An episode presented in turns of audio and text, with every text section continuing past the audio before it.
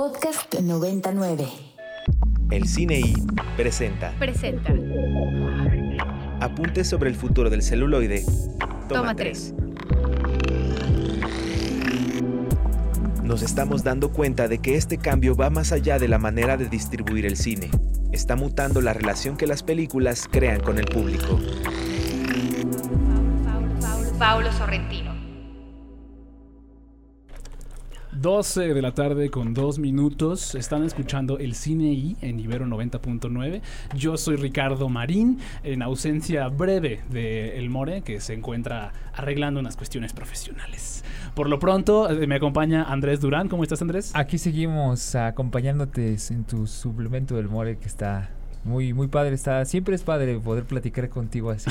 A mí yo lo disfruto mucho, no es que no lo disfrute con More, pero lo disfruto distinto. Distinto, Sí. distinto. Está, está también con nosotros Nito. ¿Cómo estás? Hola, Mora. Eh, hoy me confundí. Fue ¿Qué pasó? Lo haces tan costumbre. bien, lo haces tan bien Se te que escapó. Me confundí. Marín. Perdón, es un halago, así que. Gracias. Seguimos. Y también se queda con nosotros Jimena Betancourt. Sí, hola, aquí. La verdad se ve muy diferente Ricardo tomando el poder. Ya sé, está muy extraño, ¿no? Sí. Pero bueno, nos encuentra con nosotros nuestra más reciente invitada, que, está- que viene a hablar de uno de los eventos cinematográficos que va a venir a eh, dar un gran, creo yo, atisbo de cultura cinematográfica a esta Ciudad de México. Eh, se trata de Abril Alzaga, directora de Ficunam. ¿Cómo estás, Abril? Muy bien, muchas gracias por eh, darnos la oportunidad de comunicarnos con su público. Abril, 13 ediciones de Ficunam. ¿Cómo, cómo se hace eso? ¿Cómo, ¿Cómo se hace eso? Con mucho trabajo, con mucho esfuerzo. No, la verdad es que estamos súper contentos. Eh, como que a mí no me había caído el, el 20 del 13 y ahora que hemos estado en varias entrevistas, mucha gente lo menciona y es así como de, espero que sea un buen presagio. y no lo contrario. Sí, la verdad estamos muy contentos. A lo mejor le debimos de haber puesto así como los celebradores la 14. No sé. Sí, ¿no?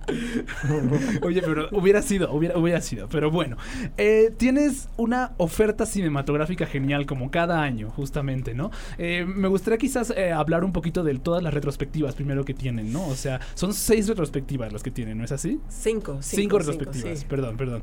¿Cómo, ¿Cómo las van organizando? ¿Cómo, ¿Cómo fueron decididas esas retrospectivas? ¿Y cómo fue eso? Pues mira, justamente las retrospectivas es el, el, pues el proceso más largo. Sí. Hay que hacer como muchas negociaciones, conseguir las películas no es fácil, eh, porque luego están repartidas por distintos archivos, eh, distintas productoras o distintas distribuidoras y tiene su nivel de complejidad. Y además, pues luego también se cotizan, ¿no? Entonces Sí. hay que buscar los apoyos necesarios para conseguirlas.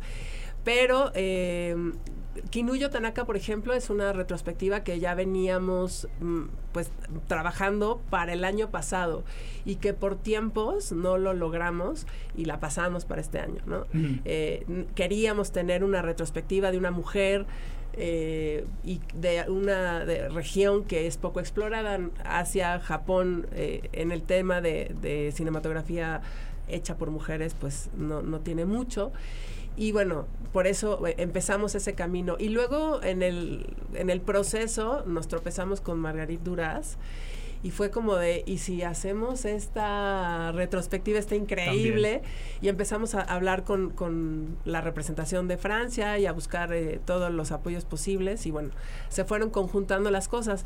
Pero también de pronto cayó Albert Serra como posibilidad y, y dijimos, esta es la pues es como una gran, gran oportunidad, ¿no? De traerlo además, que él estaba disponible. eh, como que se fueron armando ahí las piezas y teníamos esas tres retrospectivas, estábamos súper contentos. Y después, cuando empezamos a buscar jurados, salió Saudat Ismailova. Eh, que pues pensábamos que, que era una gran oportunidad de, de jurado y siempre normalmente traemos un trabajo dos pero pues de pronto Max es ambicioso Ay, Está bien, está bien. Sí, si, sí. si se puede, ¿por qué no? O y sea, dijo, ¿por qué no mostramos el trabajo de, de, de Saudat? Que la verdad es que ha, ha sido como una bocanada de aire fresco en, en la cinematografía mundial. Ella pues ha, ha estado ahorita programada en la Bienale de Venecia y en Documenta con trabajos importantes. Es de, de las dos cineastas que en estas colectivas está en los primeros nombres y, y es por una razón, ¿no? Su Sí. trabajo, la verdad es que está muy bien, creo que eso viene a refrescar y a, y a dar otras pues otras miradas de, de, cómo hacer cine, de por qué hacer cine y desde dónde ver el cine, ¿no? Entonces yo creo que también está increíble. Y luego, y luego te falta la de Albert Serra también. No, la de Albert Serra ya. Ah, ya dijiste. No, la de, la de, ah, perdón, sí, perdón. El sí, colectivo sí, Cine Mujer. Claro, por Claro, supuesto. sí. Sí, sí, sí. Que de pronto nos damos cuenta que Valdivia está homenajeando a estas grandes mujeres mexicanas que han sido pues como pilar y, y, un este pues un punto de partida para una mirada feminista en este país que todos lo sabemos, es machista y patriarcal. y de pronto dijimos, ¿cómo es que Valdivia las está homenajeando y México qué, no? Sí. De hecho, hubo algunas sugerencias de, oigan, valdría la pena que echaran ojo a esto, este, si alguien debe traer esta retrospectiva a FICUNAM. Y claro, empezamos todos a, a pensar, "O- hay que hacer esto inmediato y empezamos a, trabajar en eso, ¿no? Valdivia la verdad es que hizo una, una selección y una digitalización del material, lo cual le dio como una especie de shineada a, a las películas, no es que estén restauradas, pero sí, sí están en una mejor calidad y bueno, eso es lo que estamos este, trayendo. Estamos súper contentos. Creo que es un atasque, pero Así pues es a vale la pena. Pero así siempre va, hay algo que ver, justamente. Si algo tiene Ficuname importante, creo que siempre hay algo que ver. Ahora, antes de dar la palabra a Andrés, justamente, solo me gustaría preguntar algo más. Las, las ah, las retrospectivas no solo están como en cuestión de enseñar las películas, también son una oportunidad de aprender, de mano incluso de algunos de los cineastas o gente especializada en el tema, ¿no es así? O sea, Ficunam tiene organizadas también varias actividades paralelas en ese sentido. Exacto. Bueno, FICUNAM tiene como tres pilares importantes. Uno que es toda la programación fílmica, pero también hay una programación de reflexión, de debate, de diálogo, eh, como de intercambio entre creadores, pero también de una manera horizontal con el público, ¿no? Y eso es lo que es Agora Ficunam, es donde entra la Cátedra Berman, donde entra Punto de Vista, donde entra el Foro de la Crítica, y todas estas conversaciones paralelas que van enriqueciendo, ahora sí que la formación de públicos y, pues el, el goce de ver el cine. Y el otro pilar que tenemos es la parte de FICUNAM Pro, que también nos hemos ido metiendo ahí un poco eh, a la formación de especialistas en distribución, en exhibición, en programación, todas estas áreas que normalmente no tienen una carrera en una escuela, Sí. pues estamos ayudando a formar a estos distribuidores, a estos exhibidores, con una visión no nada más de vender palomitas, sino de, de esta otra parte del cine que es pues la de identidad cultural, la de este expresión artística, como que hay un hay un mundo de películas que necesitan llegar a su público Claro. y eso es lo que queremos con esta y- área. Y me parece súper oportuno porque nos encontramos frente a una disyuntiva entre la producción y el público, ¿no? Hay mucho cine, pero el público me- del cine mexicano no se ha fundamentado o fundado como nos gustaría.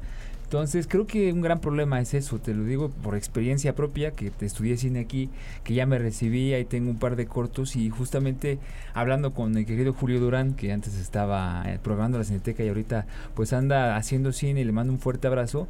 eh, hablábamos, ¿no? Que tenemos un corto y decíamos, y bueno, este, ya está el corto, ¿y ahora qué? Eh, y es buscarle, ¿no? Es tantearle a oscuras y es... eh, eh, eso toma mucho tiempo, o sea, la verdad es que a mí es lo que más tiempo me ha tomado.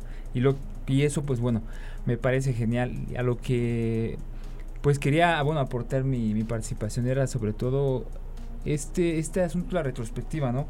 Que es muy bueno que haya mucho, porque como dice Marín, hay, hay, hay oferta y como por ejemplo en Netflix de repente mi mamá se avienta una película noventera, mi papá ve algo de Indiana Jones, yo veo este otra cosa que mi hermana no ve y esto cuando llegas a Ficunami lo tienes disponible en una sala de cine preciosa con un sonido excelente y una proyección de primera, pues se viene se viene de maravilla, ¿no? A mí no se me olvida que yo ahí vi el Tarkovsky, una plegaria al cine, que es una cosa rarísima para que mucha gente que no, a- no le gusta Tarkovsky igual y lo parecería aburrido, pero a mí me pareció profundamente revelador y por fin entendí por qué su cine es como es, ¿no? En ese, él tiene un compromiso espiritual así de, ortodoxo. Con Ficunam. Sí, Hay no. una conexión. No, pero también Sí. es cierto lo que dice Andrés. Como que ah, ya 13 años justo han ayudado a generar una conexión súper importante, creo yo, con los espectadores. Eso es, eh, creo, que- creo que es de lo más importante. Incluso desde, que existe- desde que existía el FICO, ah, Claro. eh, Ficu- eh, o sea, el festival era como, como súper importante, una oferta muy, muy diferente. ¿Tú qué dirías que es lo que, lo que caracteriza, lo que hace único y especial a Ficunam? A ver, bueno, que, que creo que el riesgo. O sea, creo que es una programación arriesgada, tomamos el riesgo.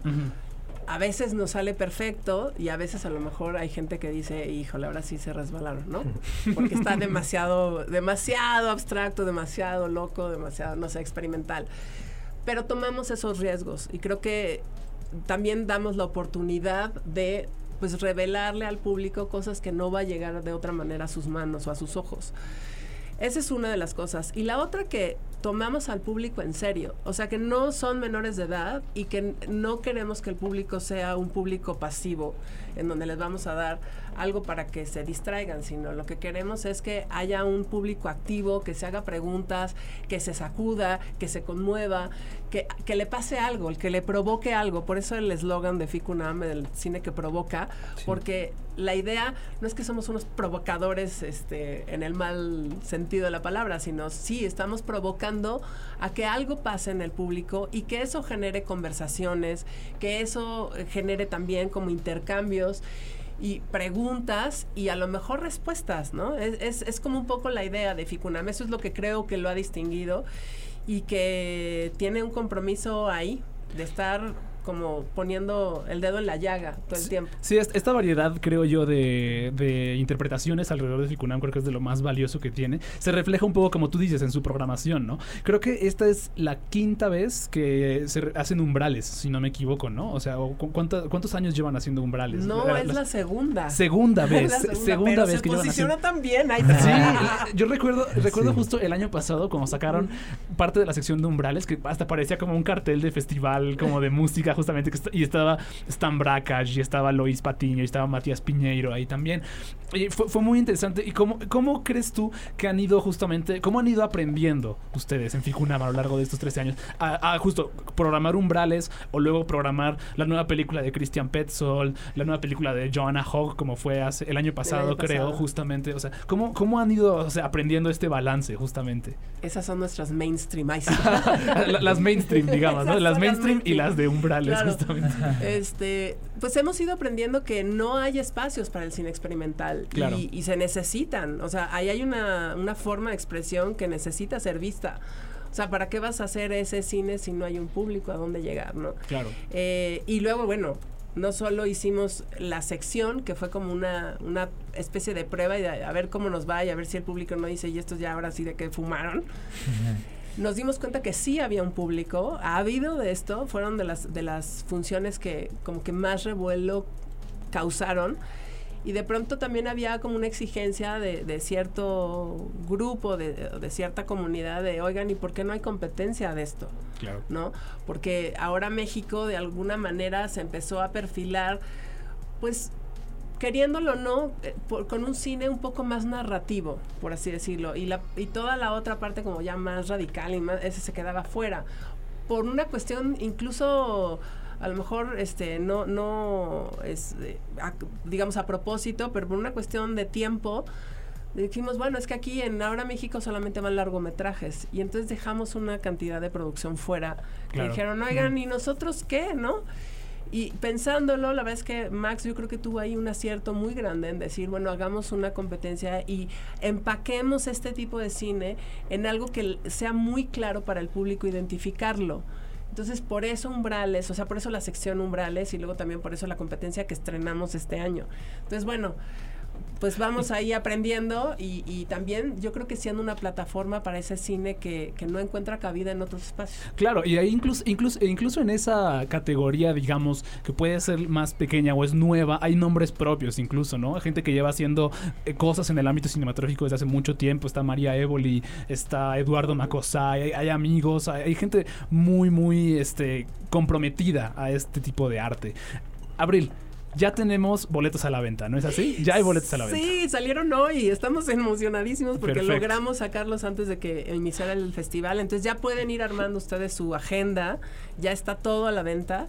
Y ya nada más estamos esperando a que abramos las salas. Perfecto. ¿Dónde pueden encontrar los boletos? En boletos.culturaunam eh, me parece, boletos UNAM, en la, en la página de Cultura UNAM y también en nuestra página ya, ah, yo espero que a, me- a mediodía ya podamos linkear las funciones y que los lleve directamente a la compra del boleto en, en- en la web. Lo que pasa es que salieron a la venta hoy y hay que hacer el proceso de linkeo, pero en breve está. Es en boletoscultura.unam.mx, si no me equivoco, ¿no? Perfecto, justo. Eh, ¿Cuáles son sus coordenadas en línea, su Twitter? ¿Dónde pueden ver más información de esto? Arroba FICUNAM en todas las en todas las redes, excepto Facebook, que es Festival Internacional de Cine La UNAM. Ahí este, nos pueden encontrar y toda la información está ahí. Ya creo que están por subir el programa de mano para que lo puedan ver en PDF. Estamos a nada de tener también el catálogo para que lo puedan revisar con Sí. todas las reseñas, que creo que también es una buena ruta para decidir qué ver. Eh, y bueno, y también están ya la sinopsis y todas las películas ya están en línea para que puedan ir revisando. Calendario también, tienen una herramienta ahí de calendario para que vean qué se empalma con qué, este, y así. Perfecto, pues Abril, muchísimas gracias por tomarte el tiempo de venir aquí a hablarnos de Ficunam. Eh, estamos muy emocionados de esta nueva edición. La próxima semana vamos a estar transmitiendo desde allá, justamente, desde, la, desde el Centro Cultural Universitario, ahí. Entonces, espérenlo, justamente. A nosotros vamos con algo de música. Ahora seguimos en nuestra última revisión de la banda sonora de Scorpio Rising de Kenneth Anger. Esto que sigue es He's a Rebel de The Crystals.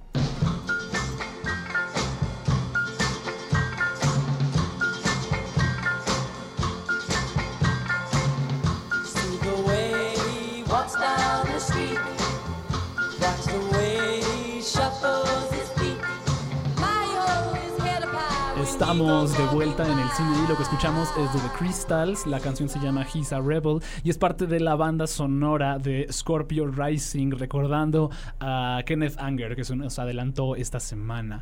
Eh, Canes. Tenemos varias noticias de Cannes, muchas de las cosas que están sucediendo en Cannes. No obstante, tenemos también un enviado especial en el Festival de Cine de Cannes. El querido Carlos Sierra se encuentra ahí viendo películas y explorando lo más reciente que tiene la cultura cinematográfica de a gran escala, por llamarlo de alguna forma. Nos preparó un, un pequeño audio en cápsula, así que ¿por qué no lo vamos a escuchar, Jimena? Hola, mi nombre es Carlos Sierra, colaborador de 99, y estoy aquí en el Festival de Cannes y nos encontramos en los últimos días de este maravilloso festival de los más grandes que hay en el cine, si no es que el más grande, y aún quedan muchísimas películas por presentarse y por ser vistas, pero por ahora lo que he, he logrado vivir es que la atmósfera que se vive en la costa francesa es muy energética y pues se nota toda esta energía de los amantes del cine, pero también de lo fashion. Aquí podemos ver desde celebridades hasta cinéfilos. En temas de la selección de películas, hay muchas películas que están sonando mucho, como The Zone of Interest del director Jonathan Glazer, la película Fallen Leaves de Aki Kurasmaki y Anatomy of a Fall de Justine Triet. Y lo que he visto eh, estos cortos días ha sido una función de medianoche de Bollywood llamada Kennedy, que no fue un hit, pero es interesante ver lo que se está haciendo a- hoy en día en India. Eh, también eh, hoy tuve la oportunidad de ver tres películas dentro de la competencia. La primera, Rapito, de Marco Bellocchio, una película situada en Italia a mediados del siglo XIX que ha tenido una buena recepción de la crítica. Por otra parte, eh, está The Pot Au Feu, del director vietnamita Tran An Hun, espero haberlo pronunciado bien, que ha tenido excelentes reseñas y es una bella película poética donde la gastronomía es el personaje principal. Luego está Il Sol de l'Avenire o A Bright Tomorrow de Nanni Moretti, eh, de este gran director italiano, que funciona como una metaficción eh, del cine y de sus propias creaciones, eh, con la crítica pues ha estado muy dividida. Pero por último tuve la oportunidad de ir a la función de gala de Cobweb del director surcoreano Kim Ji-woon y la película funciona como una comedia y hasta ahora el público parece haberse divertido. En cuanto al ambiente político, la película de Martin Scorsese Killers of the Flower Moon ha generado de distintas discusiones en relación a nuestro presente, desde los eventos del pasado que tocan en su película. Al igual que la película The Zone of Interest, eh, que tendré la oportunidad de verla dentro de estos días. Y pues también hablando desde el orgullo mexicano, estoy emocionado de ver la película Perdidos en la Noche, de Amat Escalante. He intentado no generar expectativas, pero de lo poco que he escuchado ha sido muy bien recibida. Seguiré aprovechando para ver todo lo que pueda, en especial cortometrajes que pocas veces se le dan la difusión adecuada. Y pues estoy muy emocionado de estar aquí y por todo lo que queda, que pronto les actualizaré. Perfecto, pues ya escuchamos ahí a Carlos Sierra con su reporte desde el Festival de Cine de Cannes, el, definitivamente el, fes- el festival más grande del mundo eh, y quizás uno de los escaparates cinematográficos más importantes de hoy. Como él lo mencionaba, efectivamente a la película de Jonathan Glazer le fue excelente. Eh, yo no, obviamente no la he podido ver. No, obstante, me está recordando mucho la, la recepción que ha tenido. Me recuerda mucho a lo que ocurrió hace casi más de una década cuando ganó la cuando ganó la Palma de Oro eh, El listón blanco, película de Michael Haneke, ¿no? Una de esas películas que reflexiona sobre el origen del mal y sobre el origen de la violencia. Entonces, eso es como parte de lo que me me suena, digamos.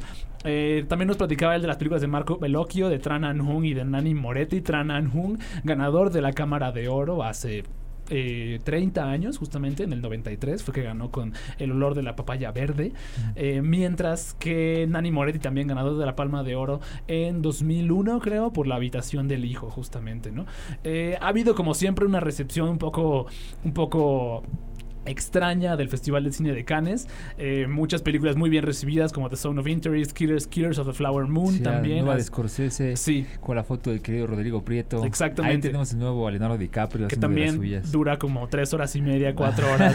pero no me voy a quejar si luego, Si me, tiene- me- si luego me siento cinco horas a ver una serie, ¿no? Sí, Entonces claro, no hay problema. Eso es cierto, güey. También le ha ido muy bien a, a May December, la nueva película de Todd, de Todd Haynes, protagonizada por Julianne Moore y Natalie Portman.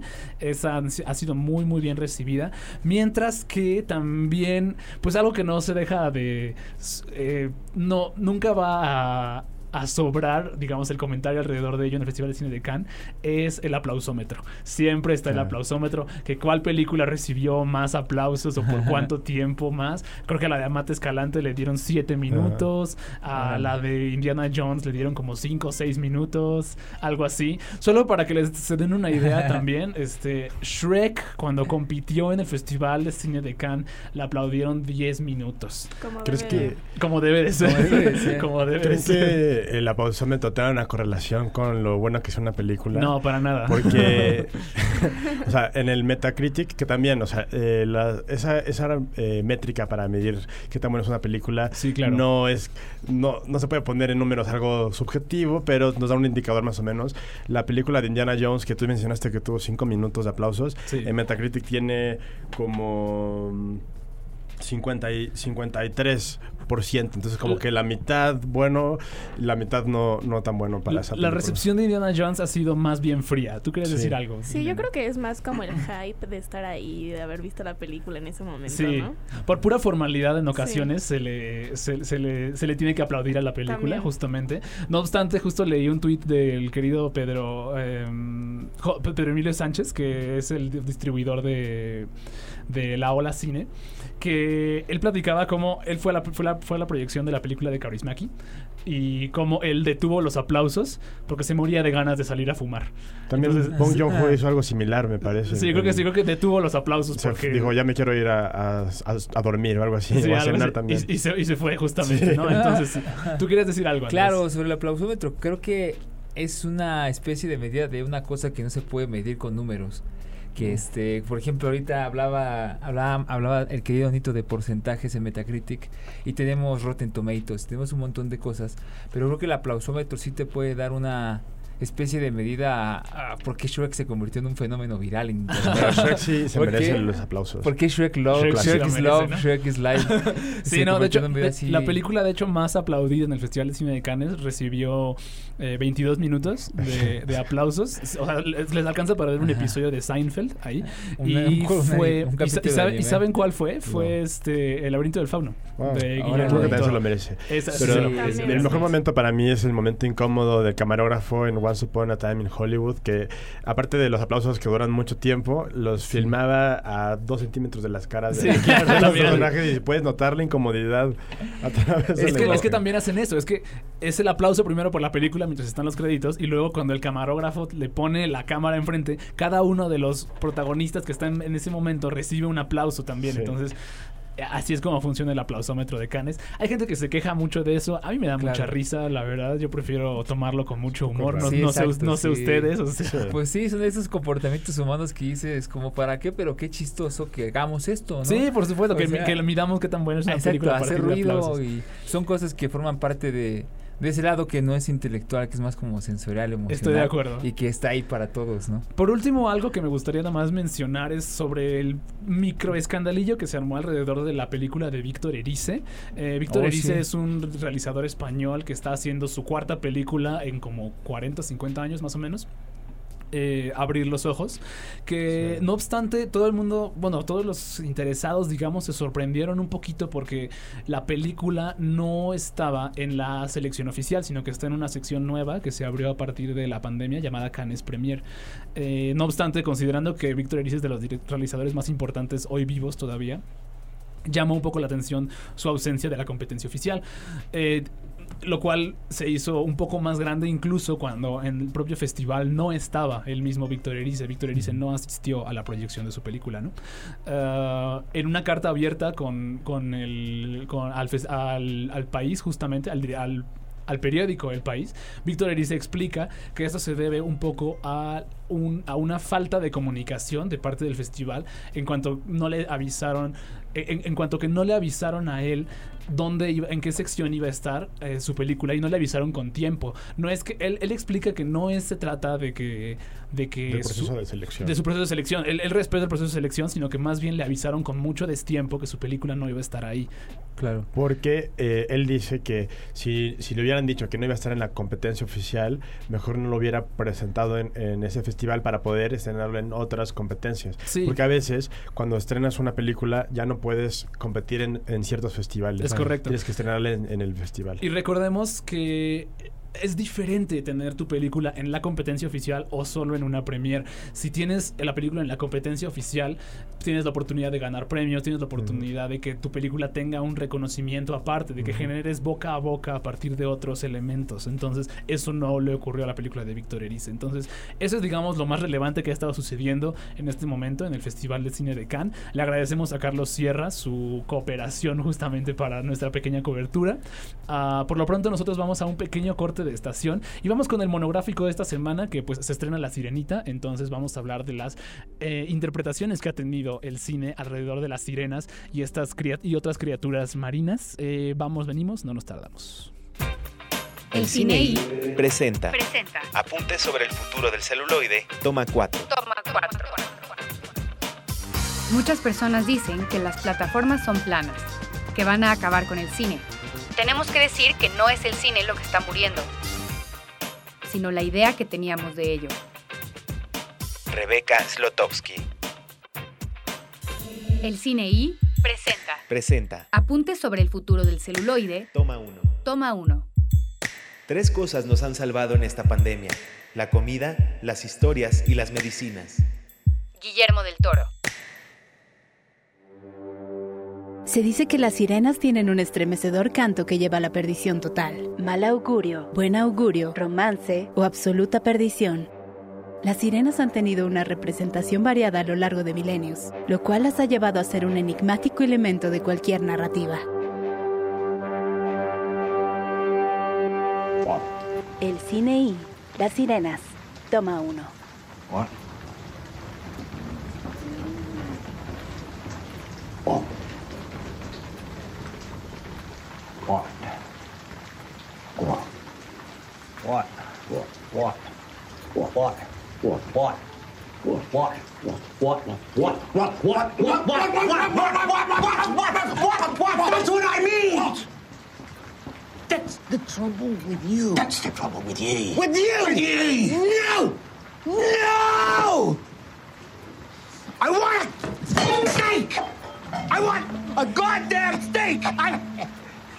If I had a steak, oh boy, oh, A rare, a bloody steak. If I, if I had a steak, I would fuck it, fuck it, fuck En español la palabra sirena engloba dos criaturas que lenguas no latinas diferencian con palabras alternativas. La primera es una criatura parte mujer, parte pájaro y parte humano, mientras que la otra criatura es mitad mujer y mitad pez, y probablemente sea su interpretación más conocida. Ambas se remiten a la antigüedad clásica y tienen importantes roles en historias mitológicas. Según el escritor, la sirena puede ser un ente de amor, que gusta a los humanos y provoca sensaciones positivas. Una de sus primeras manifestaciones cinematográficas engloba esta aura de belleza con el cortometraje La Sirena, del clásico Georges Méliès. Otros ejemplos de esta interpretación serían las decenas de adaptaciones al cuento de Hans Christian Andersen, La Sirenita, la comedia romántica Mr. Peabody and the Mermaid o la película de Ron Howard, Splash.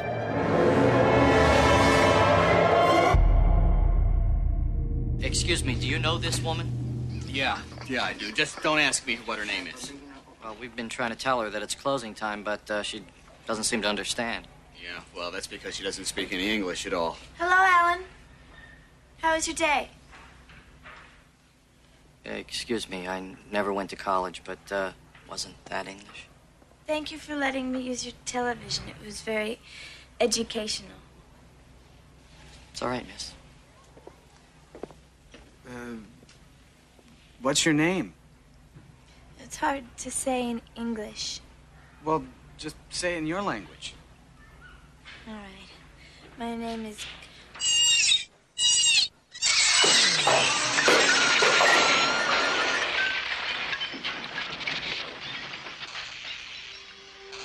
No obstante, también hay interpretaciones menos amables de estas criaturas, gracias a películas como Harry Potter y el Cáliz de Fuego o la comedia musical de horror The Lure, directo de Polonia. Esta es una revisión del cuento de Andersen, pero con una hiperviolenta forma que no deja escapar su revisión Coming of Age. No obstante, quizá la tenebrosa interpretación de The Lighthouse, terrorífico experimento estilístico de Robert Eggers, sea la más reciente forma en la que recordaremos escabrosamente a estas criaturas mitológicas. You think you're so goddamn high and mighty just you're a goddamn lighthouse keeper? Well, you ain't a captain no ship, and you never was. You ain't no general. You ain't no copper. You, you ain't the president, and you ain't my father. And I'm sick of you acting like you is. You laughing, snoring, and your goddamn farts. Your goddamn, goddamn farts! You smell like piss. You smell like jism. Like rotten dick. Like like curdled foreskin. Like hot onions fucked a farmyard shithouse. I'm, I'm sick of your smell. I'm sick of it. I'm sick of it, you goddamn drunk, you goddamn no account, son of a bitch, bastard liar. That's what you are. You're a goddamn drunken, horse shitting, short shit liar. A liar. A liar. liar. Eso fue un pequeño audio de The Lighthouse. Están escuchando el cine y en Ibero 90.9. Yo soy Ricardo Marín. Eh, conmigo también está Andrés Durán. ¿Qué bolas con este temazo de las sirenas? De las sirenas. Por un momento, en mi fantasía loca, pues dije, ay, Marín va a ponerla esta canción de Eres Sirena. No. Y no sé de quién era. No. Ni me acuerdo Eh, de quién era, pero... No es sin bandera, es sin bandera. Ándale, esa. Eso Just for hubiera estado fun. más chida, eso hubiera estado más que chida. de hecho sí, estuvo, que de hecho estuvo en la película del querido este Santiago Limón, ¿no? Ah, no, no, no, Sí, la estoy la regia. confundiendo. No sé, yo creo que sí, había una, había una película mexicana que le fue muy bien que tenía esa canción. Este, la que Ah. acaban de mencionar, la de la calle de las sirenas. No lo sé, la verdad. pues, de seguro ahorita me acuerdo, la investigo mientras. Está bien. También se encuentra con nosotros Nito Wong. ¿Cómo Aquí estás, Nito? seguimos, Marín, de este, con este tema. Este gran Muy tema. interesante. Sí, sí. Y Jimena Betancourt. Sí, que hay que mencionar que cuando Ricardo propuso el tema de las sirenas fue todo... Fue controversial. Fue controversial porque controversial. no sabíamos qué películas de sirenas que no fueran infantiles. Sí, yo, yo no yo propuse el tema, pero no estaba seguro porque porque justo pensé como de es como las películas de dinosaurios. Si lo piensas, en realidad solo hay una película buena de dinosaurios y ya, que es Jurassic Park. Y, so- y digo, solo, solo hay una, quiero decir que las otras de Jurassic Park también están bastante desafortunadas. O sea, no, no son grandes películas tampoco, ¿no? Entonces, este... eh, Es difícil hablar de este tema porque no hay tantas películas alrededor del tema. Eh, no obstante, al hacer una investigación un poquito más exhaustiva y al ver las diferentes interpretaciones que tiene el mundo de la sirena en el cine, pues es posible ver varias otras películas ahí también, ¿no? O sea, creo que la que más nos salta en este momento es The Lighthouse, ¿no? Es así, que tuvimos la oportunidad de verla en el Festival de Cine de Morelia de hace algunos años. Y creo que todos los que vimos ahí sabíamos que habíamos salido de ver algo muy diferente, ¿no es así, Nito? Yo Sí, recuerdo a mí su reacción. esa película sí me gustó mucho por toda la parte estilística que tiene Sí. y eh, el, tam- no solamente eso, también la investigación histórica que hay. Porque hubo un caso que me parece que está relacionado a la película y no sé si se basó en este caso de unos encargados de un faro en una isla que un día desaparecieron. Eh, cuando fueron a, a- a hacer el cambio de, de guardia ya no estaban y nada más quedaban Sí. sus diarios. Sí, recuerdo, bueno, yo recuerdo, entrevisté justo al, al director sobre esta, sobre ese, ese evento y me contó que sí, lo que sucedió fue que am, estos dos personas supuestamente se llevaban muy mal en este faro, se llevaban, igual como en la película, se llevaban muy muy mal, tenían una relación muy, muy tempestuosa. Entonces, accidentalmente, entre comillas, uno se murió y él trató de esconder su cadáver para que no lo acusaran de asesinato, pero entonces él también empezó como a perder su la salud mental y pues bueno, eso fue lo que ocurrió en ese faro, en ese faro. Y lo que pasó después de eso es que aparentemente estipularon una regla en que ya no podía haber solo dos personas cuidando un faro, sino que ahora tenía que haber tres. O sea, si, si con dos no era suficiente, ahora tres va a ser, va a ser lo mejor. ¿no?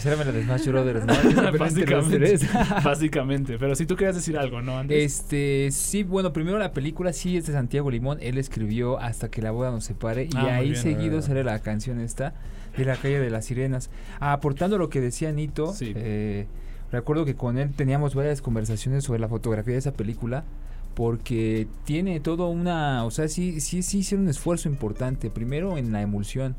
O sea, sí buscaban que fuera una emulsión de ese tiempo con ese con ese proceso de plata para que reventara de esa manera y sobre todo los lentes que Sí, claro. tú los investigaste más a profundidad, Nonito. Sí, pero ahorita la verdad es que ya no recuerdo, pero eran unos lentes también que se usaban hace mucho tiempo, hace como más de 50 Una años. apertura loquísima Para que, la, para que la película tuviera ese look eh, viejo. Sí. Y lo que causaba es que esta, este, esta emulsión de, de película eh, no es tan sensible, porque Claro. las primeras emulsiones no eran muy sensibles a la luz y las nuevas ya eh, tenían más sensibilidad. Entonces tenían que usar muchísima luz para poder iluminar eh, el set. Entonces los faros que tienen en la película son focos de 800 watts que queman, que están súper fuertes, pero no, no lo, era lo necesario para poder eh, exponer la película de forma correcta. Sí, yo había leído, de hecho, que el crew estaba en ocasiones eh, con lentes oscuros, justamente. Incluso, incluso en una escena de noche tenían que estar con lentes oscuros porque la luz que emitían esas luces pequeñas, que son luces pequeñas en realidad, son Sí, luces del tamaño de una vela, sí. como de una vela, es un bulbo pequeño, pero este, pero emitía una cantidad de luz eh, increíble, entonces eh, lastimaba los ojos, justamente. Y también algo interesante de la película es el diseño, diseño de producción, que fue hecho a partir de conocer eh, la proporción de la imagen que es cuadrada, es de 3, 4, Sí, 3. claro, claro. Entonces todo el diseño de producción está hecho para que no sea horizontal, sino que sea más cuadrado, vertical, para que todo cupiera en el cuadro de forma Bueno, placentera. Bueno, si la, no- la proporción es casi cuadrada, de Casi hecho, es cuadrada. 1.19 a 1, Claro. justamente. Entonces es casi un cuadrado perfecto, exacto. Y entonces justamente. todo está diseñado también para, para que cupiera en el cuadro eso. De- se hizo el set basado en, en ese conocimiento de que iba a ser de esta forma el Sí. cuadrado. Entonces, esa es, esa es como una de las recomendaciones principales que tenemos alrededor del Claro. tema de las, de las sirenas, justamente, porque aparte, pues tiene una. Hay un personaje como muy protagónico que es una sirena en el faro, ¿no? sé Si tú la viste, Jim- Jimena, Sí. sí, sí la, sí viste. esa- Sí, sí, sí. Muy O sea, y, justamente hay un personaje ahí también que es una sirena y que creo que engloba un poco los, las sensaciones que te da como esta... mm, como estas criaturas justamente, ¿no? Las criaturas de las sirenas, eh, que por cierto en, en español e inglés no es lo mismo decir siren y decir mermaid, Mermaid, que son claro. las palabras que se les ocupa Sí, para... sí. Hay una diferencia ahí.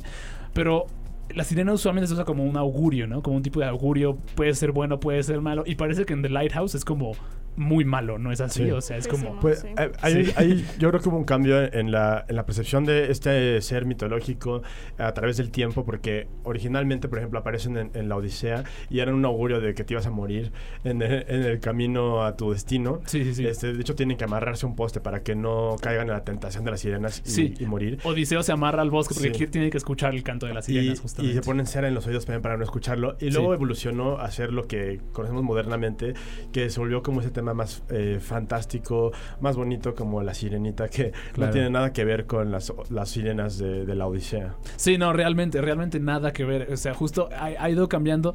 Hoy incluso eh, podemos ver como este. Hoy incluso se siguen haciendo como avistamientos de sirenas, ¿no? O sea, los- eh, ya saben que el.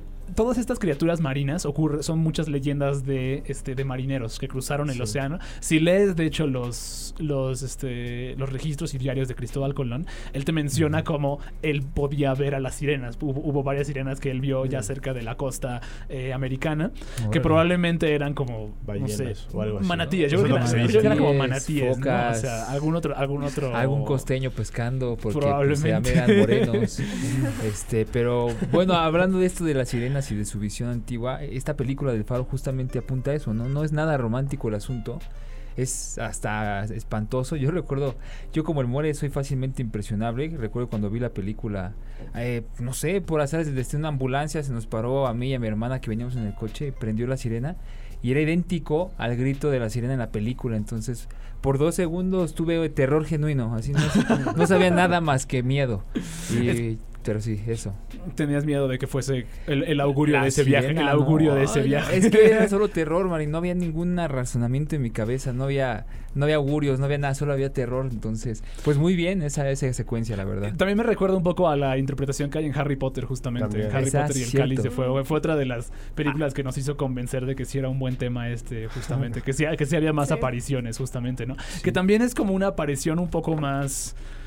Pues no tan amable, ¿no? La de No. las sirenas de Harry Potter, o sea... Exacto. Como que en Harry Potter tienen esta dualidad de la parte espantosa de las sirenas y también la parte encantadora, que lo que juega en la, en la narrativa de Harry Potter es que cuando estás bajo del agua cantan muy bonito, pero cuando están afuera sus sonidos son súper feos y eso es lo que tiene que descubrir Harry Potter en el acertijo que le dejan. Sí, pero exacto. también algo raro de las sirenas de Harry Potter es que son sirenas de un lago, que normalmente las sirenas Son de pues, agua del- salada. del Sí, mar. Son de agua Algo salada, que- justamente.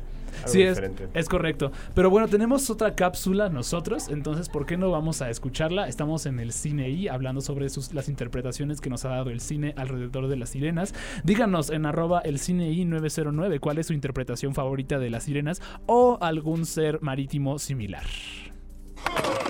La primera aparición de las sirenas en la mitología clásica es en la Odisea, de Homero, donde el autor nos dio una descripción detallada de ellas, y solo describía su canto de inescapable atracción para los hombres, por lo que Odiseo se ató al mástil para oír su canto, mientras los otros marineros tenían los oídos tapados. El cine y las sirenas. Toma dos. El carácter tan libre de estos seres mitológicos les ha dado una impresionante capacidad de adaptación. En la película de los hermanos Cohen, Oh Brother, Where Art Thou, inspirada periféricamente en la Odisea de Homero, las sirenas más bien son unas mujeres que se están bañando junto al río y cuyo canto atrae al trío de mequetrefes. How to do, ladies? Name of Pete. Go to sleep, you little baby. Everybody's gone in the cotton and the corn didn't leave nobody but the baby. Ain't you gonna introduce us, Pete? I don't know their names. I've seen them first, first, first. Otro gran ejemplo es de las varias criaturas mitológicas que se asemejan a las sirenas y también se involucran con humanos. El caso de las ondinas es el más notable. Con decenas de apariciones en la pantalla grande, quizá los dos ejemplos más recientes, el de Ondina de Neil Jordan y Ondine de Christian Petzold, sean los más memorables.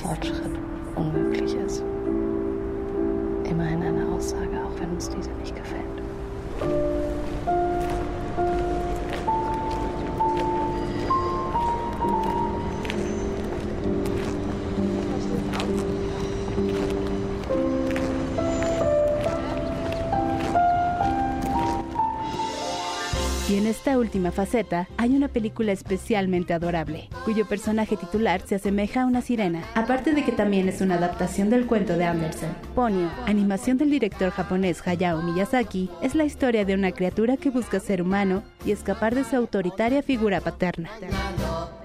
Con adorable música que la caracteriza, así como excelente construcción de un mundo, Ponyo es la historia de una sirena vista desde otro punto. Got your noodles all ready? Be careful, it's really hot.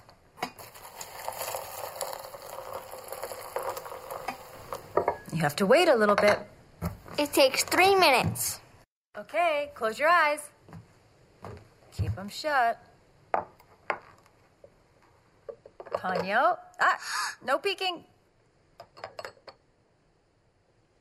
Get ready to look now. Abracadabra.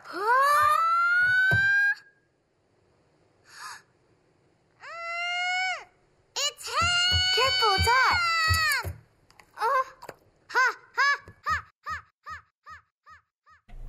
Ese fue un audio de Ponyo, justamente, de Hayao Miyazaki. Quizás la interpretación más. Quizás la película, perdón, más bien, más infantil, tal vez, que tiene Hayao Miyazaki. Probablemente es la de tono más ligero, la de tono más, más desapretado, creo yo. Sí, claro. Eh, Es- Pero es también de las más bonitas, creo yo. También es una muy bella película que es una reinterpretación de eh, La Sirenita de Hans Christian Andersen. Y de hecho, eh, de eso va esta cápsula. Esta cápsula va de más bien todas las representaciones cinematográficas de criaturas. Eh, bajo el mar que se asemejan a las sirenas y que tienen tal vez propiedades similares a las de las sirenas pero no tienen pero no son exactamente sirenas tú hace rato decías que las de Harry Potter tal vez eran ondinas Eran ondinas, pero no. no, no, sí, sí son sirenas, definitivamente. Pero las ondinas han tenido mucha representación en el cine también, Claro. ¿no? En, en la película de Christian Petzold, por ejemplo, justamente que se llama Undine, o en la película Ondine de de Neil Jordan, justamente, Claro. ¿no? Que sí es, es, es un elemento fantástico como súper eh, fácilmente utilizable, creo yo, ¿no, Andrés? O sea, como que, como que lo logran adaptar a, a nuevas historias. Y entonces por eso el tema de la sirena, creo yo, se vuelve relativamente versátil, de cierta Sí, forma. Creo que más que nada es esta necesidad del ser humano por relacionarse con un mundo que no es como el suyo, ¿no? Ajá. O sea, este mundo fantástico. Eh, hablando de ondinas, yo me acordé mucho de un capítulo de Cuentos de la calle Broca, Puta. en el que Sadko, el músico, tiene que este, casarse con Ondina del Lago para poder regresar a, bueno, a lo que hacía antes, ¿no? Entonces, eh, pues sí, ¿no? Cosas así, este... Las ondinas y las sirenas, como decía, sí, son casi no las representan como los dinosaurios que ahorita también hablamos, casi no hay muchos muchos elementos donde haya sirenas. Este, Pero, pero, sí hay representaciones de estas cri- de criaturas como del mar que son similares a las sirenas. Justo Claro. la película de, de los hermanos Cohen, de la de Oh Brother, Where Art Thou, no sé si alguno de ustedes la, la llegó a ver, pero tiene esta, eh, está basada en la Odisea, justamente, y tiene esta secuencia donde, donde es completamente evidente que es, se trata como las sirenas, ¿no? Son estas mujeres que están, que están como muy sensuales, cantando junto al río, y los hombres todos idiotas se acercan a ellas y como que parecen estar completamente seducidos por sus encantos, justamente, ¿no? O sea, creo que se trata más bien de cómo se adapta hoy en día a diferentes, a diferentes como formas, creo yo. También en la película de Piratas del Caribe 4, me parece. Creo que una hay de- sirenas, de ¿no? sirena. Y una es Amanda Seyfried también. Ah, la, ok. una de- la primera sirena que aparece en el agua. Y en esa, en esa película sí retratan a las sirenas como pues un ser del, del mar que quiere cazar a los marineros, que es como la- el origen mitológico del... El origen mitológico real, justo, Sí. de, de las sirenas, justamente, ¿no? Yo, si pienso, si tuviera que pensar como en otras interpretaciones como extrañas o más como audaces alrededor de las sirenas, pues ya dijimos Sundine, por ejemplo, de Christian Petzold, que es un drama y no tiene muchas cosas fantásticas, pero sí tiene, sí tiene, se relaciona completamente a través del nombre, a través de como las características, a través del destino, se, tra- se, se relaciona a esta criatura mitológica. Pero una que yo recuerdo mucho y que yo quiero mucho, de hecho, es este La forma del agua de Ah. Guillermo del Toro. No es Pues una sí. sirena realmente, pero es una criatura mitológica del mar, justamente, ¿no? Como- Muy es como la criatura de la laguna. Ah, como la criatura de la, de la laguna de la laguna Blue negra, creo, Creature of the sí, Black sí, Lagoon. de Swamp Thing, que de hecho era un... Bueno, no, Swamp Thing y la Es- criatura del sí. sí, son, son diferentes. Sí, Son- cierto. porque Swamp Thing es un personaje de los cómics de DC. Que- justamente. Pero sí podrás considerar, por ejemplo, con la, con la nueva película de La Sirenita, la historia de amor de, de la forma del agua tiene algo similar porque es como un reino acuático, pero a la inversa tal vez, porque ahora es eh, la, la, la- la criatura humana es la que acaba yendo Al agua. Y, y no te olvides que justo la criatura humana, bueno, el humano, la humano, humana ajá. no puede hablar también, Ah, sí. que tiene una, eso tiene una similitud Sí, como cierto. muy importante Como con, con la sirenita, justamente. No, no, no como que sí hay varias, creo que hay varias como interpretaciones como contemporáneas, justamente, ¿no? Este, no solo, no, no solo las que conocemos normalmente de la sirenita, justamente, ¿no? Rodrigo Curiel nos dice que las sirenas en las dos interpretaciones modernas de la Odisea, que son The Warriors o Bro- Oh Brother, Where Art Thou, justamente justamente. En The Warriors, claro, hay un- es- están las sirenas, justamente, que The Warriors ah, tuvo estas proyecciones en la cineteca hace un par de semanas, justamente. Y justo como ya mencionábamos, las de Oh Brother, Where Art Thou. Eh, gracias, Rodrigo Curiel, por, por andarnos diciendo esto.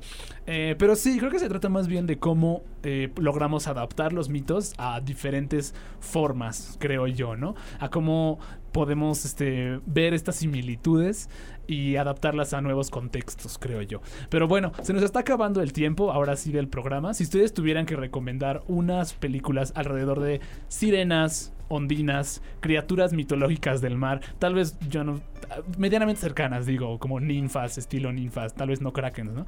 Pero si tuvieran que recomendar como alguna similar, ¿cuáles dirían? ¿Tú cuál dirías, este Jimena? Yo recomendaría un clásico de clásicos, Barbie. Barbie, Barbie muy bien. Barbie. Bar- Sí, sí, sí. Justo- creo que estuvimos de bromeando, eso. estuvimos bromeando Ajá. de que seguro solo están las de Barbie, Barbie, esas, sí, esas de animación sí. súper rudimentaria, ¿no? O sea, Pero sí, sí, creo sí. que, sí son un sí. super hit todavía, Sí. o sea, en mi generación es, son como un chiste, pero la gente la sigue viendo. claro, es que sí, sí, sí, son una cosa muy rara. Y de hecho, como Shrek, obviamente no del tamaño, pero también tiene una, una interacción muy extraña en internet con, con videos de YouTube, que de repente la gente les hace doblajes a esas, a Sí. ciertas escenas y, y quedan unas cosas muy chistosas. O memes, son O memes, memes, también. se hacen memes. Creo que son películas meme que, que, que funcionan de esa manera. Y, y pues sí, bueno, si, si Jimena ya terminó, me gustaría... ¿A tú cuál dirías, Ah, Yo que hay una que quiero mucho, eh, que no se le dio mucha promoción y que es de DreamWorks, de hecho, que se llama este Sinbad el Marino. Es una película... La animada, ¿no? La película animada, claro. Había una en 3D, de hecho. No me acuerdo de qué estudio, que la vi pirata en, en español de España.